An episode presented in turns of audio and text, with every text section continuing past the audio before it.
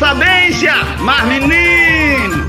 Ei, a gente fica tão preocupado a ficar dando explicações a pessoa complicada. A gente fica tão preocupado a se defender de pessoas extremamente complicadas. Neurótica, chata, chata, aquelas pessoas que ficam o tempo todo pegando no pé da gente, pegando no pé da gente. Neurótica, doida, chata, que a gente sabe que o problema tá no coração dela, da ruindade dela, da maldade do coração dela, o tempo todo. Sabe o que é que você faz?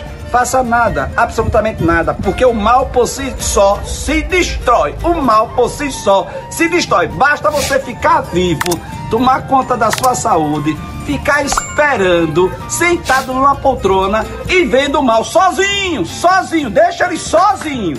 Nem responda, nem responda, nem faça barulho nenhum, porque você vai ver que daqui a pouco ele vai desistir de você, vai perder o interesse e ele mesmo se acaba, ele mesmo se entrega ele mesmo começa a falir, ele mesmo começa a morrer, porque o mal não vinga.